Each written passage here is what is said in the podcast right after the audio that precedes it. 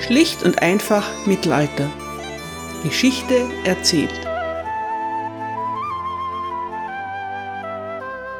Hallo meine Lieben und herzlich willkommen zu Teil 1 England im Hochmittelalter, Folge 14. In der letzten Folge haben wir einen Ausflug gemacht und die ersten Kreuzfahrer nach Jerusalem begleitet. Heute sind wir zurück in England, im Jahr 1087. William der Eroberer ist tot sein Nachfolger als englischer König wird nicht sein ältester Sohn Robert, sondern dessen jüngerer Bruder. In Wahrheit kann Robert froh sein, dass er wenigstens das Fürstentum Normandie erhält. Es ist ihm ein sehr langes Leben vergönnt, aber obwohl Robert sich sogar auf die heiligste aller Missionen begibt, bleibt er letztendlich erfolglos. Er verbringt die letzten 28 Jahre seines Lebens in Gefangenschaft und einen albernen Spitznamen bekommt er auch noch verpasst. Robert mit der kurzen Hose. Heute geht es um Fürst Robert Curthose. Robert wird im Jahr 1050 oder 1051 geboren. Er ist der älteste Sohn von William, dem jungen Fürsten der Normandie, und seiner Frau Mathilda von Flandern. Seine Geburt ist nicht dokumentiert, aber im Jahr 1051 bezeugt er zwei Urkunden seines Vaters als Robert der junge Graf. Man darf annehmen, dass er diese Unterschrift nicht persönlich geleistet hat, Vermutlich war er am Arm einer Kinderfrau bei der Unterzeichnung anwesend. Der Bastard William sorgt von Anfang an dafür, die Stellung seiner Söhne zu festigen.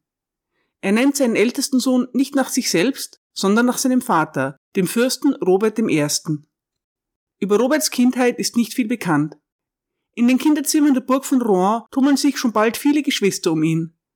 Robert hat mindestens drei Brüder und fünf Schwestern. Als Robert zwölf Jahre alt ist, verlobt ihn sein Vater mit der Erbin von Maine, Marguerite. Marguerite ist die 18-jährige Schwester des kinderlos verstorbenen Grafen von Maine. Auch im Mittelalter ist ein zwölfjähriger Junge noch etwas zu jung, um zu heiraten. Daher wird mit der feierlichen Vermählung noch gewartet. Aber Roberts Braut verstirbt, kurz nachdem sie an den normannischen Hof gekommen ist. Unbeirrt ernennt ihn sein Vater William trotzdem zum neuen Grafen von Maine. Da er Maine soeben erobert hat, kann auch niemand einen Einwand dagegen erheben. William kann auch mit Einwänden gegen seine Entscheidungen nicht gut umgehen. Wahrscheinlich bestimmt Fürst William seinen Sohn Robert zu seinem Nachfolger, bevor er im Jahr 1066 zur Eroberung Englands aufbricht. Das wäre eine übliche Vorgehensweise. Robert ist damals rund 15 Jahre alt, also kein kleines Kind mehr. Außerdem steht ihm seine Mutter Mathilda zur Seite. William selbst ist erst acht Jahre alt, als sein Vater ihn zu seinem Nachfolger macht, auf Pilgerfahrt aufbricht und nie mehr zurückkehrt. Nicht, dass das gut funktioniert hat. William hat seine Zeit als kindlicher Fürst der Normandie nur mit Mühe überlebt. Es kommt aber sowieso nicht zum Äußersten. Schon ein halbes Jahr später ist William wieder da. Als Fürst William ist er ausgefahren und als König William kehrt er zurück. William hat einige englische Edelleute mitgebracht, die er nicht unbeaufsichtigt zurücklassen wollte. Unter ihnen ist auch der angelsächsische Thronfolger Edgar Esseling. Edgar ist im gleichen Alter wie Robert. Die beiden freunden sich an und bleiben einander ein Leben lang verbunden. In den nächsten Jahren ist König William mit der Unterwerfung Englands beschäftigt. Immer wieder brechen Aufstände aus. Es gelingt den Normannen nur mit Mühe, sie unter Kontrolle zu bringen. Während seine Mutter Mathilda und auch seine jüngeren Brüder in den nächsten Jahren zwischen England und der Normandie hin und her reisen, bleibt Robert meist zurück. Es ist unklar, wie viel Macht ihm sein Vater überlässt. William wird auch weiterhin als Fürst der Normandie bezeichnet, aber einige Chronisten geben auch Robert diesen Titel. In Williams Abwesenheit ist jedenfalls Roberts Mutter Mathilda die offizielle Regentin der Normandie. Die Chronisten William of Malmesbury und Adericus Vitalis geben Roberts Spitznamen mit Brevis Ocrea, kurzer Stiefel an. An anderer Stelle wird Robert Curthose, kurze Hose genannt. Wahrscheinlich deshalb, weil Robert im Gegensatz zu seinem Vater von eher kleiner Statur ist. Curthose ist der wenig hübsche Spitzname, der sich am Ende durchsetzt. William of Malmesbury erzählt über den jungen Robert.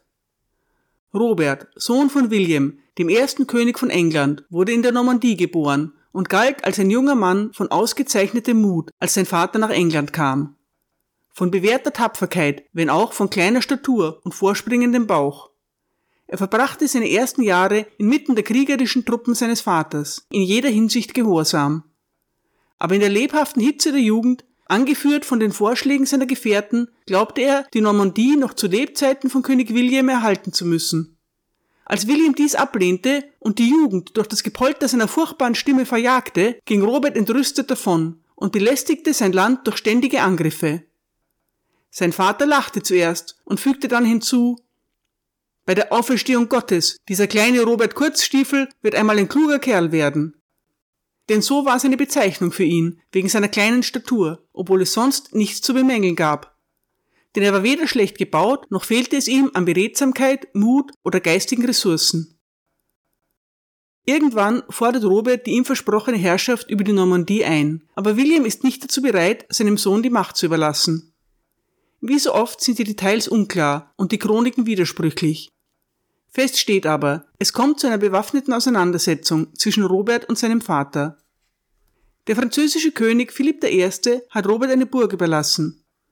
Von dort führt Robert nun immer wieder Raubzüge in der Normandie durch. Irgendwann hat König William genug. Gemeinsam mit seinem zweiten Sohn, William Rufus, zieht er los und beginnt Roberts Burg zu belagern. Robert und seine Männer wagen einen Ausfall und stellen sich Williams Truppen entgegen. Die angelsächsische Chronik schreibt 1079 in diesem Jahr floh König Williams Sohn Robert vor seinem Vater nach Flandern, weil ihn sein Vater nicht regieren ließ in seiner Grafschaft Normandie, die er ihm selbst mit Zustimmung von Philipp, dem König von Frankreich, gegeben hatte. Und im selben Jahr kämpfte König William gegen seinen Sohn Robert außerhalb der Grenzen der Normandie in der Nähe einer Burg namens Gerberoy. Dort wurde König William verwundet und das Pferd, auf dem er saß, wurde getötet. Und der, der ihm ein anderes Pferd brachte, wurde mit einem Pfeil getötet. Sein Sohn William Rufus wurde auch verwundet und viele Männer wurden getötet. Aber Robert kehrte nach Flandern zurück. Wir werden jetzt nicht mehr sagen über den Schaden, den er seinem Vater zugefügt hat. Bald darauf schließt William mit dem französischen König Frieden. Auch mit seinem Sohn Robert versöhnt er sich, denn schon bald bezeugt dieser wieder königliche Urkunden. Robert reist auch erstmals nach England. Gemeinsam mit Edgar Esseling handelt er einen Friedensvertrag mit dem schottischen König Malcolm aus. Auf dem Rückweg lässt er nahe der schottischen Grenze eine neue Burg errichten und gibt ihr den originellen Namen Newcastle. Newcastle ist heute die nördlichste Großstadt Englands. In englischen Dokumenten aus dieser Zeit wird Robert häufig als Fürst Robert bezeichnet. Er ist nun mehr als 30 Jahre alt, unverheiratet und unausgefüllt. Als seine Mutter Mathilda stirbt, verschlechtert sich das Verhältnis zu seinem Vater wieder. Robert zettelt keine neue Rebellion an, aber er verlässt Williams Hof. Wo sich Robert im letzten Jahr von Williams Herrschaft genau aufhält, ist umstritten. Vielleicht reist er nach Italien, um sich nach einer Braut umzusehen. Am 9. September 1087 stirbt König William an den Folgen eines Reitunfalls. Er hinterlässt seinem ältesten Sohn Robert die Herrschaft in der Normandie. Das Königreich England soll an seinen zweiten Sohn William Rufus gehen. Für seinen dritten Sohn, den kleinen Henry, ist kein Reich mehr über. Er erhält eine hohe Geldsumme. Wenn William glaubt, dass diese Lösung für seine ehrgeizigen Söhne akzeptabel ist, dann hat er sich geirrt. Robert ist nicht vor Ort, als sein Vater stirbt. Schon vor Ort sind seine jüngeren Brüder William Rufus und Henry. Sofort nach König Williams Tod oder vielleicht sogar noch davor eilt William Rufus nach England, um sich die englische Krone zu sichern. Der einzige von Williams Söhnen, der an seinem Begräbnis teilnimmt, ist der 19-jährige Henry. Wenn es wirklich Williams Wünschen entspricht, dass sein Reich geteilt werden soll, warum hat es William Rufus dann so eilig, Fakten zu schaffen? Natürlich besteht die Gefahr, dass nach dem Tod des Eroberers in England Unruhen ausbrechen. Aber es gibt keine mächtigen englischen Edelleute mehr, von denen eine unmittelbare Bedrohung ausgeht. England ist fest in normannischer Hand. Es ist normannische Praxis, dass die Erblande an den ältesten Sohn und etwaige Eroberungen an jüngere Söhne gehen. Aber in diesem Fall sind die Erblande ein Fürstentum und das eroberte Gebiet ist ein wohlhabendes Königreich. Das ändert die Dinge ein wenig. Die schnelle Reaktion von William Rufus wird belohnt. Rund drei Wochen nach König Williams Tod wird er als William II. zum neuen König von England gekrönt. In der Zwischenzeit wird Robert Curthose über die Ereignisse informiert. Ordericus Vitalis lässt ihn ausrufen. Bei den Engeln Gottes, wenn dies Byzanz wäre, hätte die Bevölkerung auf mich gewartet und hätte es nie gewagt, ihn vor meiner Ankunft zum König zu machen. Selbst mein Bruder William, von dem Sie sagen, er habe es gewagt, das Königtum anzustreben, würde niemals seinen Kopf riskieren, ohne auf meine Erlaubnis zu warten. Es handelt sich aber nicht um Byzanz, sondern um England. Robert bleibt zunächst nichts anderes übrig, als in die Normandie zurückzukehren und dort seine Herrschaft als Fürst anzutreten. Das geht reibungslos vonstatten. Als erste fürstliche Tat bestätigt Robert die Stiftung, die sein Vater der Kathedrale von Caen vermacht hat. Auch alle anderen Legate des Verstorbenen werden umgesetzt. Wie von William gewünscht, werden viele Gefangene freigelassen. Unter ihnen ist auch Wulfnos Godwinson, der letzte überlebende Sohn von Earl Godwin. Er war Jahre vor der Eroberung als Geisel an den normannischen Hof gekommen. Seit rund 35 Jahren lebt er als Gefangener in Rouen. Jetzt kommt er frei, reist nach England und wird dort postwendend wieder festgenommen. Sieben Jahre später stirbt er in Salisbury. Damit ist die Ära der Godwinsons in England nun endgültig beendet. Ein weiterer Gefangener, der jetzt freikommt, ist Roberts Onkel Odo von Bayeux. Er hält seine Ländereien in der Normandie zurück. Über Odos englische Besitztümer hat Robert allerdings keine Verfügungsgewalt mehr. Odo reist nach England an den Hof von William Rufus. Dort beginnt er Intrigen zu spinnen. Als Bischof von Bayeux und englischer Magnat in einer Person kann Odo der Teilung des Reiches nichts abgewinnen. Wie ihm ergeht es vielen normannischen Edelleuten, die Ländereien auf beiden Seiten des Kanals besitzen. Während Odo versucht, die Normannen in England auf seine Seite zu ziehen, beginnt Robert damit, eine Invasionsflotte aufzustellen. Schließlich schlagen die Rebellen zu. In weiten Teilen Englands brechen Aufstände aus. Robert schickt mehrmals eine Flotte los und versucht in England zu landen, aber er trifft nicht rechtzeitig ein. Die aufständischen Edelleute werden mit Hilfe von König Williams englischen Truppen besiegt. Ihre Ländereien werden eingezogen und es bleibt ihnen nichts anderes übrig, als in die Normandie zurückzukehren. Fürst Robert tut, als ob nichts geschehen wäre. Er reist nach Maine, wo ihm das Volk begeistert zujubelt und die Treue schwört. Na bitte, geht doch. Nicht so ganz. William Rufus ist außer sich vor Wut. Er fällt nun seinerseits in der Normandie ein. Henry, der jüngste Bruder, stellt sich auf Roberts Seite. William Rufus hat einige Erfolge, aber er kann die Normandie nicht erobern. Schließlich einigen sich die Brüder auf einen Waffenstillstand. Sie setzen sich auch gegenseitig als Erben ein. Alles bestens. Naja, es gibt jemanden, der das nicht ganz so sieht. Der junge Henry fühlt sich von seinen beiden älteren Brüdern ausgebotet. Er geht ins Exil in die Bretagne. Im Moment ist Henry machtlos, aber was ihn betrifft, ist das letzte Wort noch nicht gesprochen. König William Rufus und Fürst Robert Curthose, frisch versöhnt, fallen gemeinsam in Schottland ein. Obwohl ihre Flotte durch einen Sturm in große Schwierigkeiten gerät, erreichen sie den Hof von König Malcolm. Es ist ausgerechnet Robert, der König Malcolm davon überzeugt, William Rufus die Treue zu schwören. Es kommt zu einer Einigung. Aber die Versprechungen, die William Rufus dem schottischen König bei dieser Gelegenheit macht, werden nicht eingehalten. Der Frieden zwischen England und Schottland hält nicht lange. Robert will damit nichts mehr zu tun haben. Er kehrt in die Normandie zurück. Seinen Jugendfreund, den angelsächsischen Thronfolger Edgar Esseling, nimmt er mit. In der Normandie bekommt Robert Ärger mit seinem jüngeren Bruder Henry. Henry hat die Burg von Domfront erobert und terrorisiert von dort aus das Umland. Eines kann man sagen, mit den streitbaren Söhnen von William dem Eroberer wird einem niemals langweilig. Fürst Robert kümmert es nicht. Er steht plötzlich über den kleingeistigen Streitereien unter Brüdern. Wichtigere Aufgaben warten. Gott braucht ihn. Robert wird ins heilige Land ziehen. Wir haben den ersten Kreuzzug in der letzten Folge ausführlich behandelt. Jerusalem soll aus muslimischer Hand befreit werden. Kaiser Alexius von Byzanz benötigt Hilfe gegen die Seldschuken und der Papst erklärt diese beiden Dinge zur heiligen Mission der christlichen Länder. Die Vorbereitungen dauern viele Wochen. Roberts Ritter benötigen Lanzen, Schwerter, Kettenhemden, Sättel, Helme und Schilder. Jeder Ritter hat mehrere Schlachtrösser bei sich. Für die Reise hat er eigene Reitpferde und für all diese benötigt er Pferdeknechte und Knappen. Dazu kommen Köche, Jäger und Falkner. Das Reisegepäck wird auf zahlreichen Packtieren transportiert. Wichtigen Edelleuten wie Robert kostet die Ausrüstung ihrer Truppen im Schnitt das Vierfache ihres Jahreseinkommens. Zum Glück hat Fürst Robert einen wohlhabenden Bruder. König William Rufus leiht Robert eine große Summe für den Kreuzzug. Es ist ihm einiges wert, seinen Bruder für ein paar Jahre außer Landes zu wissen. Er kommt persönlich über den Kanal, um Robert das Geld zu übergeben und in seiner Abwesenheit die Regentschaft in der Normandie zu übernehmen. Mit rund 6000 Mann ist Fürst Roberts Kontingent eines der größten unter den Kreuzfahrern. Er bricht mit seinem Schwager Stephen of Blois und seinem Cousin, dem Grafen von Flandern, auf. Gemeinsam umfassen ihre Truppen rund 10.000 Mann.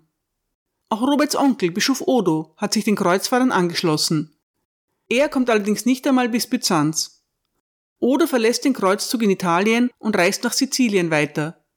Die Gründe dafür sind nicht bekannt. Odo stirbt in der Nähe von Palermo und wird in der dortigen Kathedrale begraben.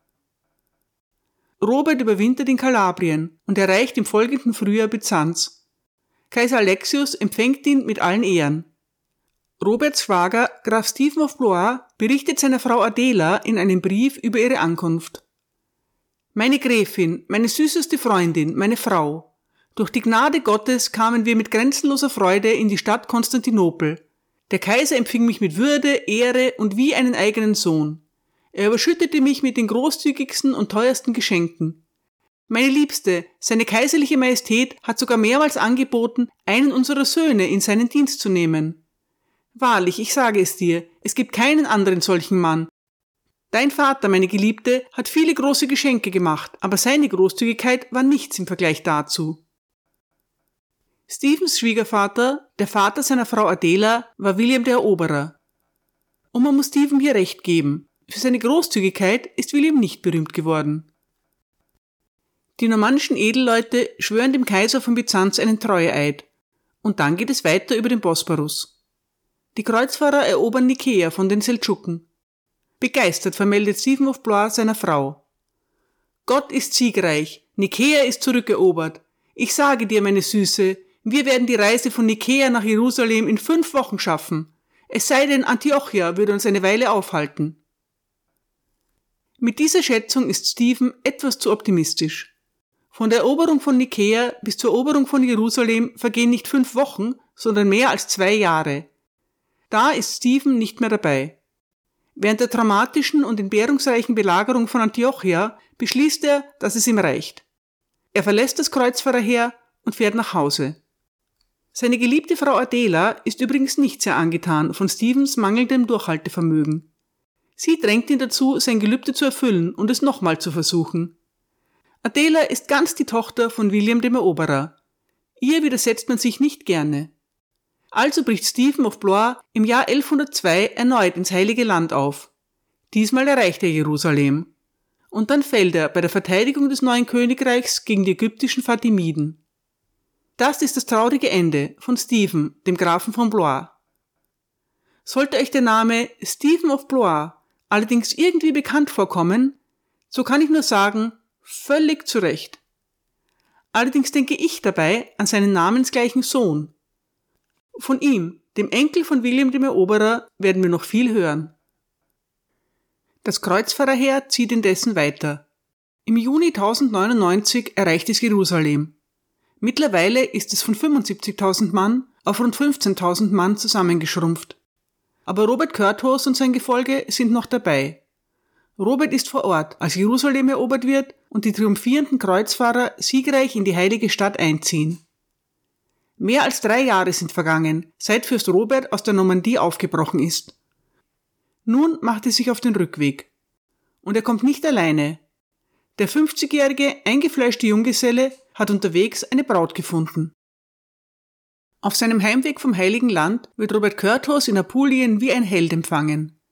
Er und seine Leute sind die siegreichen Kämpfer des Herrn und als solche werden sie ausgiebig gefeiert.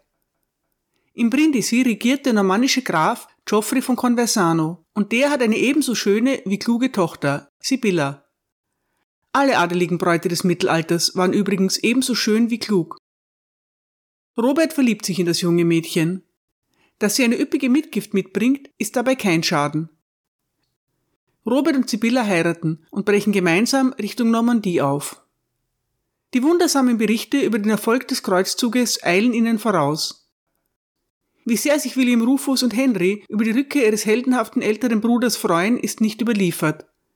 Genau wie Robert ist auch William Rufus ein eingeschworener Junggeselle und hat keine Kinder. Der deutlich jüngere Henry darf sich berechtigte Hoffnungen darauf machen, seine beiden Brüder in angemessener Zeit zu beerben. Und nun das. Nicht nur kehrt Robert siegreich zurück, er bringt auch noch eine Frau und damit die Aussicht auf baldigen Nachwuchs mit.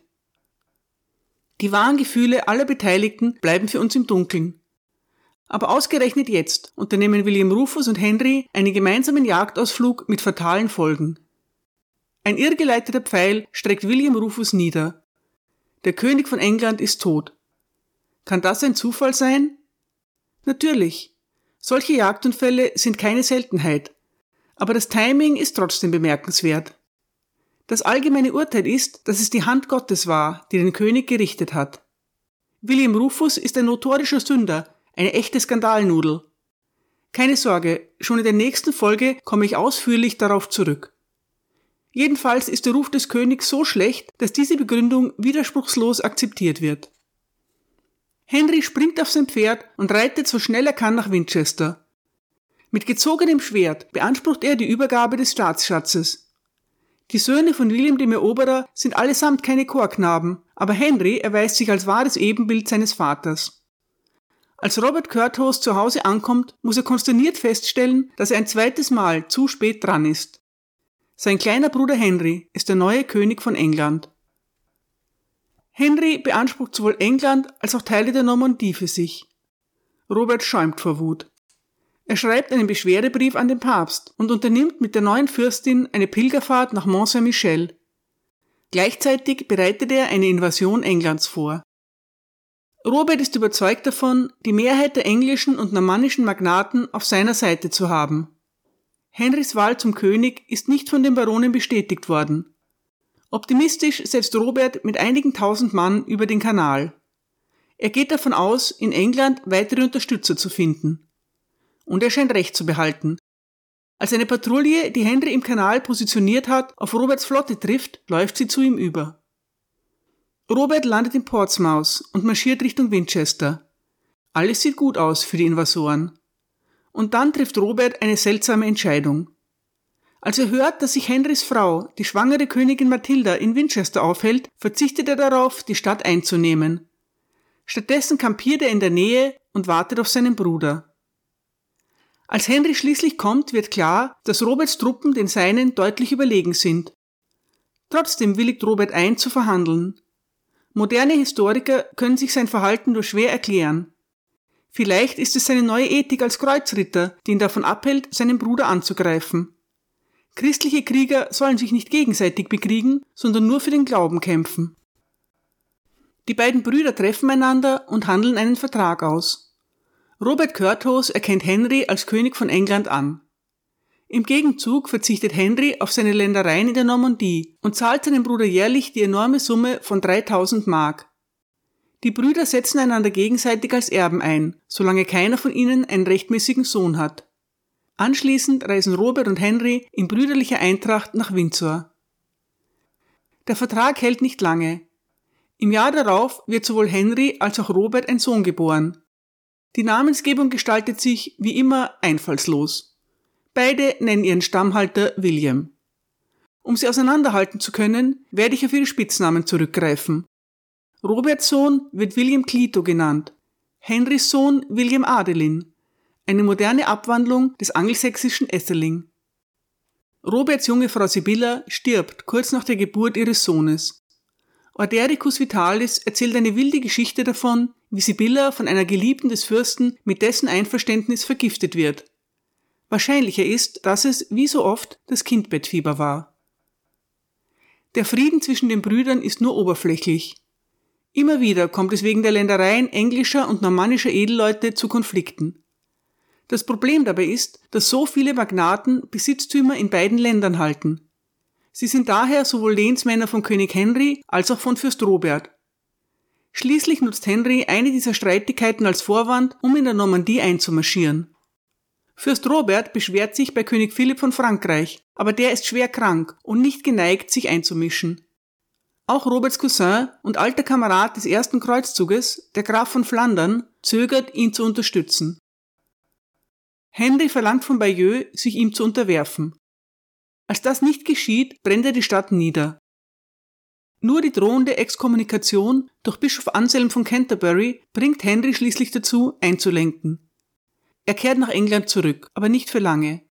Im Jahr 1106 marschiert König Henry ein zweites Mal in die Normandie ein.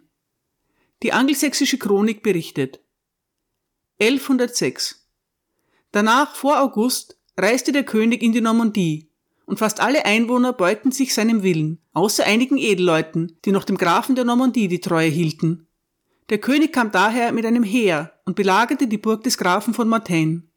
Während der König die Burg belagerte, traf Robert, der Graf der Normandie, mit seiner Armee ein. Und mit ihm war William, der Graf von Mortaine, und alle, die seiner Sache alles Gute wünschten. Aber Stärke und Sieg waren bei König Henry. Der Fürst der Normandie wurde zusammen mit dem Grafen von Mortaine gefangen genommen, und sie wurden später nach England geschickt und in Gefangenschaft gehalten. Edgar Esseling, der kurz zuvor vom König zum Grafen übergegangen war, wurde auch gefangen genommen. Aber der König ließ ihn danach unverletzt gehen. Danach unterwarf der König die ganze Normandie und brachte sie unter seinen eigenen Willen und seine Macht. Die Schlacht ist nicht sehr opferreich, aber sie ist entscheidend. Robert Curthose ist besiegt und ganz in der Hand seines kleinen Bruders. Er muss Henry auf einer Reise durch die Normandie begleiten und überall anordnen, dass sich die Wachen kampflos ergeben. Das geschieht in der Burg von Falaise ebenso wie in Caen und in Rouen. An Anselm von Canterbury schreibt Henry euphorisch, dass Gott ihm den Sieg geschenkt hat. Dagegen kann auch der strenge alte Bischof nichts einwenden. Robert Curthose wird nach England gebracht, wo er unter die Aufsicht des Bischofs von Salisbury gestellt wird. Er reist mit dem Haushalt des Bischofs zwischen dessen Burgen hin und her. Es ist mehr eine Art Hausarrest als eine strenge Gefangenschaft. Trotzdem steht Robert unter ständiger Bewachung. Ein Entkommen ist unmöglich. Und die Jahre vergehen. Als Roberts Sohn William Clito erwachsen wird, rebelliert er gegen Henrys Herrschaft in der Normandie. Im Alter von nur 25 Jahren aber stirbt er an einer infizierten Wunde. Robert ist erst mit über 50 Jahren Vater geworden, aber er überlebt seinen Sohn trotzdem um fast sechs Jahre. Ebenso wie seinem Jugendfreund Edgar Esseling ist auch Robert Curthose ein langer, ruhiger Lebensabend vergönnt leider nicht in Freiheit. Als Kreuzfahrer ist er in der Lage, schwierigste Hindernisse zu überwinden und es mit allen Feinden aufzunehmen, aber gegen seine eigenen Brüder kommt er nicht an.